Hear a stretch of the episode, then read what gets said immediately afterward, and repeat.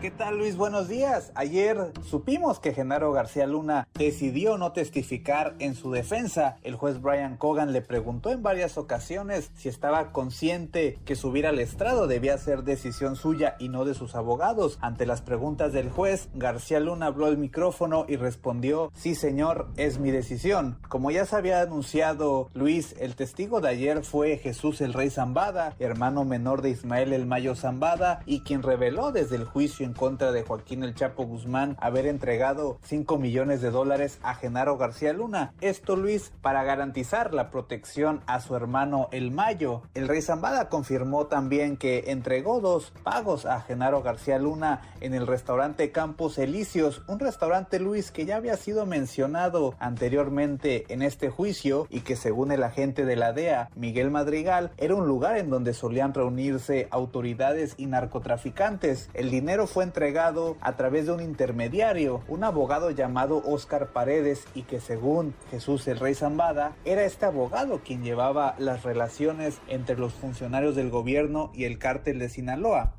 El primer pago fue de 3 millones de dólares, el segundo Luis fue de 2 millones y el rey dijo que estos fueron entregados en un portafolio y en una maleta como las que usan los deportistas. El rey Zambada también habló acerca de cómo pudo coordinar el tráfico de drogas en el aeropuerto de la Ciudad de México gracias al apoyo de corporaciones como la AFI y la Policía Federal. La defensa cuestionó duramente al rey Zambada Luis, quien ya se encuentra en libertad condicionada y viviendo en Estados Unidos le preguntaron por qué mencionó a Genaro García Luna hasta julio del 2013 si él había comenzado a cooperar con fiscales de Estados Unidos un año antes. Jesús Zambada, ante muchas de las preguntas hechas por el abogado César de Castro, alegaba no recordar exactamente lo que había dicho. El contrainterrogatorio a el rey Zambada Luis continuará hoy mismo. Después espera que la fiscalía presente dos testigos de manera muy breve y con esto cerraría oficialmente su caso. También la defensa de García Luna anunció que hoy presentará un nuevo testigo del cual desconocemos su identidad. Los alegatos finales, Luis, de la defensa como de la fiscalía están programados para mañana miércoles. Apenas terminen, el jurado se reunirá a puerta cerrada para deliberar sobre el futuro de Genaro García Luna. Hasta aquí la información.